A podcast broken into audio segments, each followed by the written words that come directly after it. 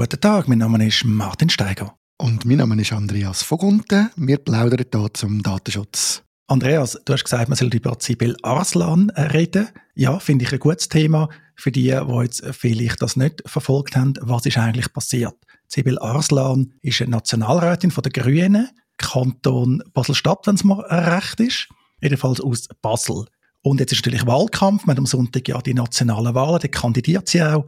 Den anderen Kandidat, nämlich der Nationalrat Andreas Klarner von der SVP, hat ein Deepfake-Video veröffentlicht Dort äh, sieht es aus in einer kurzen Sequenz, als würde Frau Arslan etwas sagen. Und zwar würde sie sagen, sie fordere, dass alle kriminellen Türken ausgeschafft werden. Ganz klein steht mit KI erstellt, aber man hat eigentlich ihr Bild genommen, man hat äh, ihre Worte ins Mund gelegt, eben Deepfake, das ist so ein Kofferwort aus Deep Learning und Fake, also man tut mit Mitteln der künstlichen Intelligenz etwas fälschen. Und das hat jetzt einen riesen Aufruhr verursacht, meiner Meinung nach zu Recht. Aber Andi, der Andreas Glaner ist aus dem Aargau, du auch. Kannst du über ihn etwas sagen? Ja, der Andreas Klarner, der tut natürlich immer sehr geschickt auf der Klaviatur von der Empörung spielen.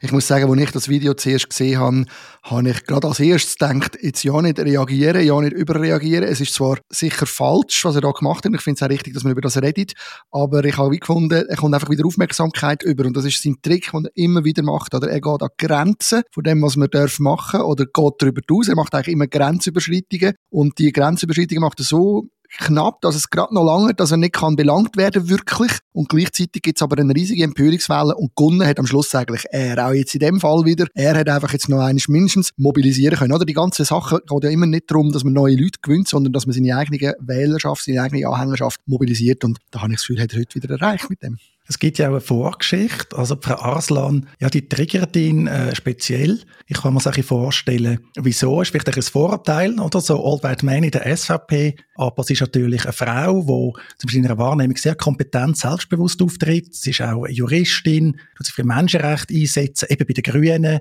Sie ist auch im Europarat aktiv. Äh, sie ist äh, EU-Befürworterin. Also, wenn es mir recht ist, ist sie bei der Neuen Europäischen Bewegung Schweiz auch ihre Themen eben so Klimaschutz, Umweltschutz natürlich, Menschenrecht, Grundrecht, Nachhaltigkeit und ja, vielleicht fast noch am schlimmsten Anführungszeichen für den Herrn Klarner, sie ist Doppelbürgerin, also sie ist eine Schweizerin und Türkin, übrigens auch ihren Namen. Ich habe zum Teil ein Mühe, mich an ihren Namen zu erinnern, weiß nicht wieso. Meine Eselsbrücke ist immer äh, der Loi Aslan aus den Chronicles of Narnia weil das, glaube ich, eine Namensbedeutung ist, auch wenn sie es leicht anders schreibt. Und ich finde, es passt noch so zu einer engagierten Politikerin, so der Löwe oder die Löwin besser gesagt, wo da zupackt.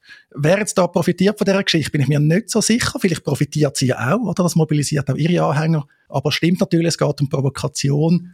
Und aus meiner Sicht geht es eben um noch mehr, oder? Und ich glaube, wir haben schon einen neuen Höhepunkt von der Politpropaganda, von der Desinformation erreicht. Andererseits einen neuen Tiefpunkt in dem Wahlkampf, nämlich einfach das Vertrauen zerstören. Also, dass man immer mehr mit davon ausgeht, was ich da sehe von einer Politikerin oder von einem Politiker, das ist fake. Und am Schluss ist einfach alles nur noch fake und ich weiß ja gar nicht mehr, was gilt. Und man kann irgendetwas erzählen, es geht nicht mehr um die Sache, es geht nur noch darum, Stimmung zu machen.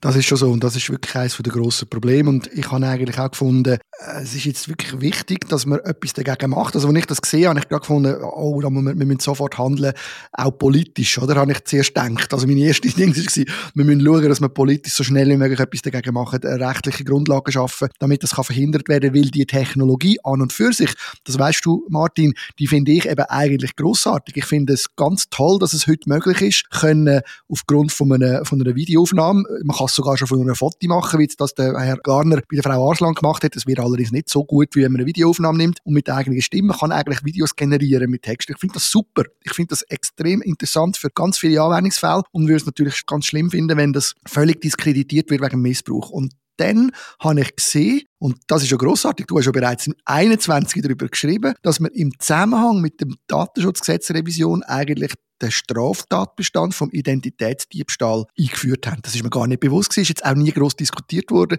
im Zusammenhang mit der Revision. Äh, ja, das könnte tatsächlich eigentlich Grundlage sein, um gegen so etwas vorgehen das ist so. Wir reden vom neuen Artikel 179 DCS StGB, also vom Strafgesetzbuch. Übrigens nicht Diebstahl, sondern Identitätsmissbrauch.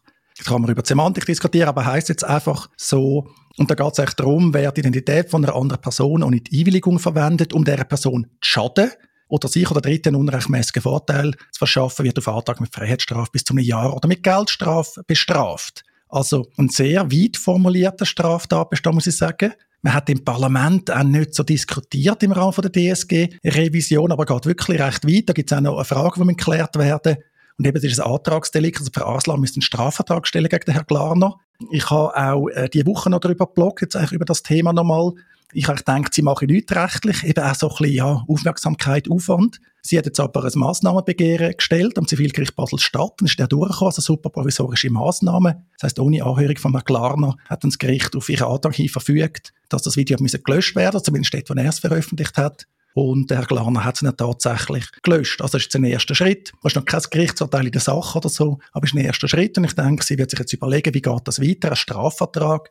Ich habe das zuerst gleich unterschätzt. Ich glaube, das hat jetzt schon eine grosse politische Dimension angenommen, wo eben auch nicht nur sie persönlich betrifft, sondern auch ihre Partei, die Grüne Partei, aber auch viele andere Politikerinnen und Politiker. Ich glaube, es ist vielleicht eine Grenzüberschreitung, die ausnahmsweise mal Folge hat für den Herrn Glarner.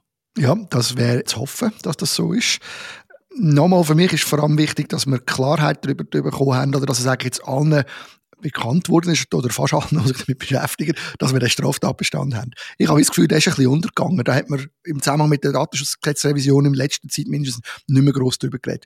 Und ich finde es wirklich grossartig. Also ich bin so happy, dass wir das schon gemacht haben, weil das ist für mich von dem Moment, wo ich können, mit meiner Stimme, wo ich die können klonen mit ganz wenig Aufwand, wo ich können, äh, Übersetzungen mit meiner Stimme machen lassen, andere Sprachen, dort ist mir klar geworden, wir brauchen eine Möglichkeit, um zu verhindern, dass jemand mich quasi nachmacht, oder dass jemand mir etwas ins Maul legt. Und äh, mit dem Artikel habe ich das Gefühl, ist das erledigt und oder mindestens mal eine Grundlage geschaffen. Ich glaube, das ist schon mal großartig. Wahrscheinlich haben nicht so viele Länder das, oder?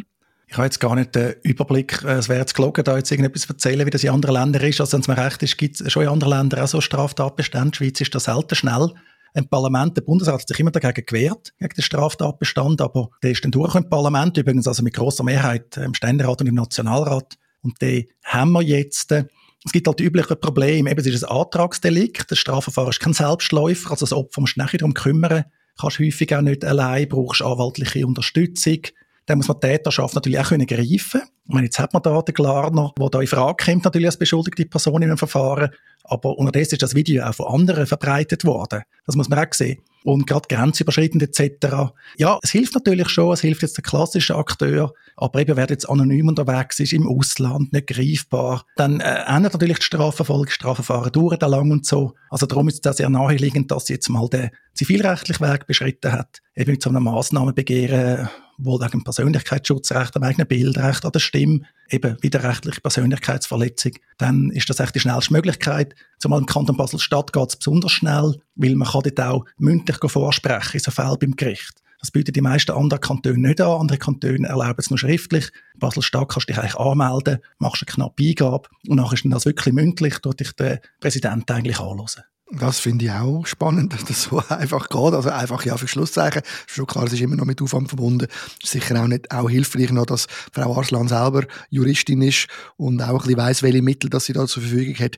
Ich bin natürlich auch nicht naiv. Ich weiß schon, dass es dann weiterhin Haufen Schwierigkeiten wird geben, auch im konkreten Fall, in anderen Fällen, um das zu machen. Ich habe aber doch die Hoffnung, dass durch da jetzt auch, dass so viel Öffentlichkeit entstanden ist bei dem Fall, dass das dazu führt, dass sehr viel mehr Leute jetzt wissen, dass da Grenzen gibt, die sie nicht überschreiten Ich glaube, da sind viele jetzt noch ein bisschen spielerisch unterwegs gewesen und haben vielleicht das ein oder andere Welle machen damit und ist jetzt klar, nein, das darf ich glaube nicht, oder? Und das ist eigentlich schon mal gut, finde ich. Das ist schon mal gut.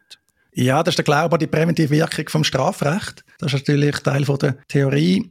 Wenn man selber im Strafrecht tätig ist, ist man damals nicht so optimistisch. Aber ja, also ich habe es auch geschrieben im Blogbeitrag, du eh verlinken, andere Sachen verlinken, wie immer in den Show Notes. Äh, eben der Herr Glan hat schon dazu beigetragen, dass man den Straftatbestand kennt. Gibt dann schon noch in Differenzierungen. Zum Beispiel ist man sich eigentlich einig, dass jetzt äh, nur ein schlechter Scherz wird jetzt nicht drunter fallen. Also wie immer, Strafrecht soll nicht äh, jede Ecke vom Leben reindringen. Es geht wirklich darum, auch da sieht man es also klassisch, das Ansehen von einer Person schädigen, erheblichen Ärger verursachen, also es tut mir recht offensichtlich. Also ich glaube, der Glarner hätte es schwierig, sich da zu verteidigen. Mal schauen, wer jetzt da wie dran bleibt, ob das jetzt eben auch eine politische Reaktion gibt. KI-Regulierung ist ja eh auf der Agenda. Genau, und dort ist aber eben auch wichtig, dass wir dann nicht, nicht überschüssen, oder?